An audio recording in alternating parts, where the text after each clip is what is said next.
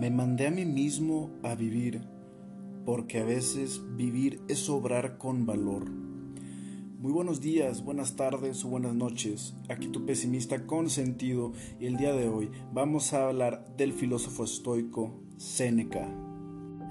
A día de hoy, es decir, a la fecha de publicación de este capítulo, parece que atravesamos por el final de lo que ha sido uno de los eventos más catastróficos de la historia reciente, y no solamente por sus consecuencias económicas que seguirán sintiendo muy probablemente a lo largo de toda la década eh, comenzada en el 2020, sino también por la gran cantidad absurda de pérdidas humanas que se dieron durante este periodo que podremos resumir bajo la pandemia Afortunadamente yo no perdí a nadie cercano a mí y sin embargo tengo conocidos muy allegados que han perdido personas tan importantes para ellos como un padre. Por lo tanto, hoy más que nunca cabe rememorar el pensamiento de los estoicos, filósofos de la paz mental, la sanidad y la felicidad Vamos a ver qué es lo que tiene que decir Séneca a este respecto y sobre todo en cómo afrontar la muerte y la enfermedad, tanto quizá la de uno mismo como quizá la de un familiar o amistad cercana. Continúa Séneca, las distracciones honestas se convierten en remedios y cuando levantan el ánimo aprovecha también el cuerpo. Aquí lo que Séneca está diciendo desde el marco teórico del estoicismo, del que de hecho parte la disciplina o rama de la psicología cognitivo-conductual como base, dice que una vez que logramos eh, realizar distracciones honestas, como la lectura, como la escritura, como escuchar este podcast, quizá pintar, dibujar, escuchar música, tocar un instrumento, estar con las personas que amas, etc. Estas distracciones se convierten en remedios para la mente. Y una vez que la mente sana, una vez que el ánimo, como dice Seneca, se levanta, aprovecha el cuerpo también. Si bien esto no es del todo cierto, al menos no en un sentido absoluto, es decir, que una actitud positiva no te va a curar de una enfermedad, y esto es un hecho que no podemos eludir, sí tiene que ver la mentalidad del individuo con su capacidad de sanar y de afrontar de mejor manera un mal. Y no solamente en la enfermedad, sino en todo lo demás. Continúa el texto. No condesciendas con el ocio al que tiende la salud precaria. Aquí lo que nos está diciendo es que no debemos de entregarnos a la quietud cuando sentimos o cuando estamos sufriendo o pasando por una enfermedad o un malestar fisiológico. Cuando estás enfermo, pareciera que todo nos lleva o nos empuja hacia el no hacer nada, hacia el reposo absoluto. Seneca lo que nos está diciendo es que no lo hagamos. Y si bien el doctor siempre o casi siempre te dice frente a una enfermedad que lo que tienes que hacer, entre otras cosas, es guardar reposo, vamos a darle aquí la mejor interpretación posible al texto, desde una solidaridad intelectual. Y digamos que uno en la enfermedad no debe simplemente abnegarse y no hacer absolutamente nada, porque esto puede provocar malestares a nivel de la psique, a nivel de la mente, y esto puede a su vez complicar la enfermedad. De modo que si uno está enfermo, debería de procurar ponerse a hacer algo dentro de sus posibilidades, quizá leer un libro. La enfermedad me parece que es un excelente momento para poder leer un libro. Continúa Séneca. Desprecia la muerte. Nada es triste cuando te evades de este miedo. Tres cosas graves. Hay tres cosas graves en toda enfermedad el miedo de la muerte, el dolor del cuerpo y la interrupción de los placeres. Ahora bien, continúa, Te morirás no porque estás enfermo, sino porque vives. No le temas a la muerte porque es algo ineludible, es algo que eventualmente llegará, que condiciona la existencia humana y su estar en el mundo, diría Heidegger, el Dasein, el ser ahí, está condicionado porque somos ser para la muerte y es algo que no podemos evitar, es algo que no podemos eludir y por lo tanto es algo que no podemos temer, porque si le tememos a un hecho que escapa por completo nuestro control, vamos a estar mal, vamos a pasarla bastante mal. Dice Séneca, el consuelo en el gran dolor es que por fuerza dejarás de sentirlo, si lo sientes demasiado. Lo que tiene mal a los ignorantes en los dolores del cuerpo es que no se acostumbran a estar contentos con el espíritu. Condescendieron mucho con el cuerpo. Por esto, el varón grande y prudente separa el alma del cuerpo y se ocupa mucho con la parte mejor y divina, y con la otra, quejumbrosa y fácil, solo lo que es necesario. Y aquí lo que nos está diciendo Séneca es que ante los males del cuerpo, si tanto sufrimos, es porque nos aferramos a los placeres o a los bienes de la carne, corpóreos, físicos, y no abrazamos el, los bienes o las virtudes del espíritu, de la mente humana como el intelecto, la razón, etc. No es amargo carecer de lo que has dejado de desear.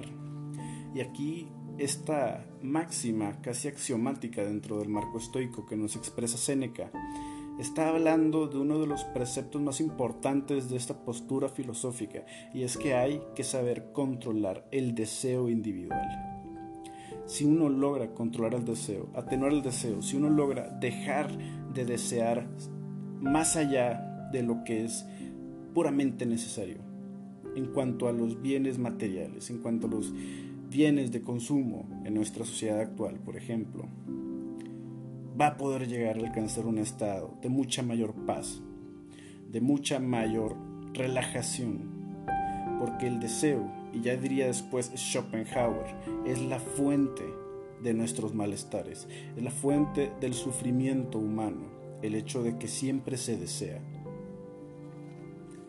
Es ligero el dolor si la preocupación no le añade nada, dice Séneca. Es decir, que si uno está enfermo, que si uno ha sufrido un accidente o un familiar se encuentra enfermo o ha sufrido un accidente, el dolor que se pasará o que se sufrirá será mucho menor si no le añadimos un factor externo con la mente. Si a esa situación que estamos sobrellevando no le sumamos un pensamiento que intensifique los sentimientos negativos asociados a esta situación. Y aquí es cuando vemos la influencia estoica tan marcada en la psicología cognitivo-conductual, en lo que los psicólogos llaman reestructuración del pensamiento. Es decir, que hay una emoción, hay un sentimiento y hay un pensamiento que se deriva de este. Y el pensamiento crece en intensidad, haciendo más intensa la emoción. Y si esta emoción es negativa, tal como la tristeza o el miedo, el pensamiento puede llegar a intensificarla. Sin embargo, si se reestructura cognitivamente el pensamiento de tal modo que se logre atenuar la molestia, el malestar, entonces vamos a poder sobrellevar cualquier situación de mucha mejor manera. Y esto es una base que se tiene desde la filosofía estoica. Continúa Séneca. Lo harás leve mientras lo creas leve. Todo depende de la opinión que sobre ello se tenga.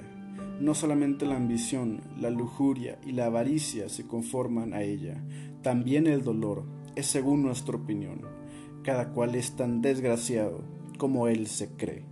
Y esto es algo sumamente interesante, más allá de si sea o no verdadero esto que nos expresa Séneca miles de años atrás. Uno es tan desgraciado como uno se piensa. Si te concibes a ti mismo, a ti misma, como una persona que sufre, si ante una, si una situación desagradable o adversa, te consideras o te percibes a ti mismo como individuo, como alguien que sufre injusticias, como alguien que tiene el mundo en su contra, por ejemplo, entonces sufrirás muchísimo más.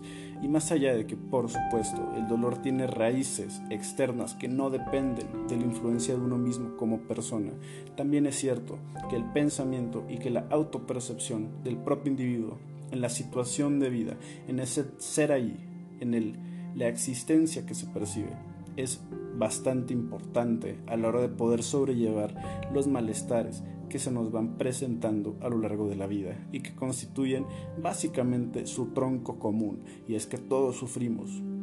Y todos, o la mayoría, lo estamos pasando bastante mal. Hay que ser amables, decía un meme que me topé en internet.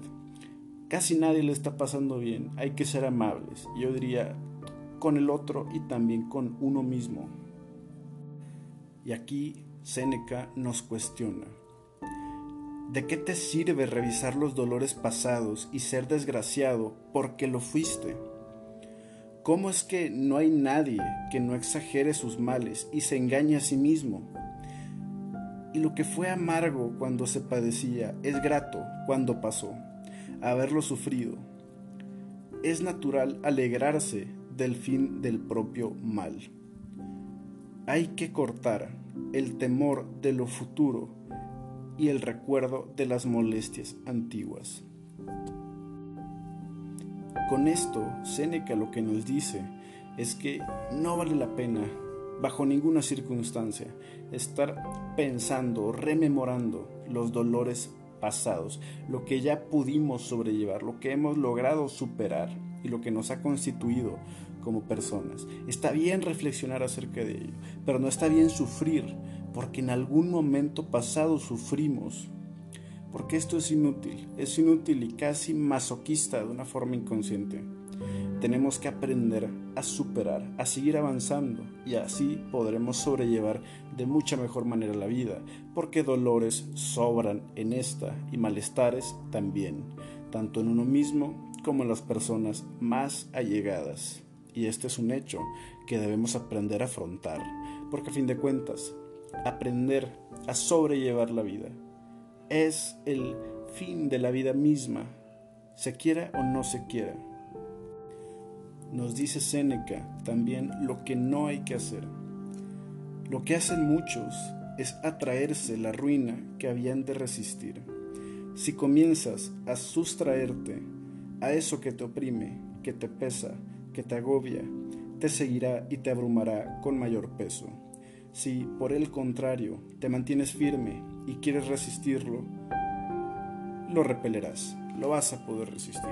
Seneca lo que nos está diciendo es que ante el dolor, ante la situación adversa, ante lo peor que puede llegarnos a pasar, ante la pérdida y la enfermedad, lo que hay que hacer es resistir y encaminar toda nuestra voluntad de manera libre y consciente a la resistencia ante este mal y no profundizar en los dolores para intensificarlos con nuestra propia percepción de los mismos, entendiéndonos en una situación de injusticia como seres, por decirlo de alguna manera, victimizados o desgraciados. La enfermedad, dice Séneca, o se extinguirá o te extinguirá en ambos casos se acaba de sufrir. Si estás enfermo, o te vas a curar o vas a morir. Y la finalidad de ambas vías, ambos caminos que son únicos, es que ya no habrá enfermedad y ya no habrá dolor. Y esto es algo muy digno de reflexión.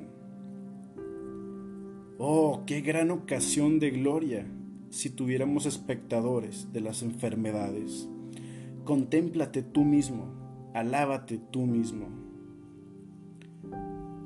Beber agrada más al sediento, la comida es más grata al que tiene hambre. Lo que viene detrás de la abstinencia se recibe con mayor avidez. Y es que es cierto que la enfermedad es parte esencial, ineludible, de cualquier vida que logra prolongarse en el tiempo. Aquel que no se enferma es porque no ha nacido o si es que ha nacido, ha tenido el infortunio o quizá la fortuna de haber vivido durante bastante poco tiempo. Porque qué gran ocasión, qué gran ocasión de gloria sería que nos vieran sobrellevar la enfermedad, luchar en contra de la enfermedad. Es una pelea más desgastante, más encarnizada que cualquier pelea de boxeo, que cualquier partido en cualquier deporte imaginable.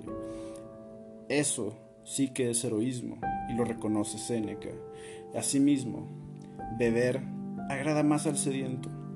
Si tienes sed, te sabrá mejor el agua. Si tienes hambre, tu comida te va a saber a gloria.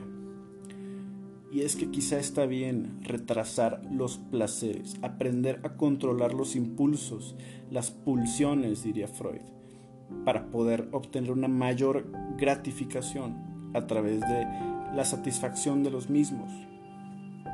Y entender que si estamos en un momento en el que tenemos necesidades o impulsos que no somos capaces de satisfacer, en el futuro cuando logremos hacerlo será aún mucho mejor.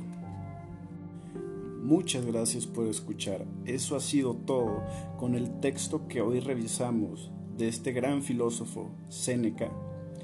Y quiero mencionar que este capítulo en especial se lo dedico a una muy buena amiga mía, porque lo hice gracias a un tweet que ella posteó que decía algo relacionado con que quería ser amiga de Séneca y que en filosofía había leído sobre este autor y que, pues eso, que tenía ganas de conocerlo, de, ser su amiga, Y eso se me hizo muy curioso, fue hace bastante tiempo ya, pero se quedó por ahí revoloteando en mi mente como algo pendiente de hacer. Y ya está aquí. Muchísimas gracias.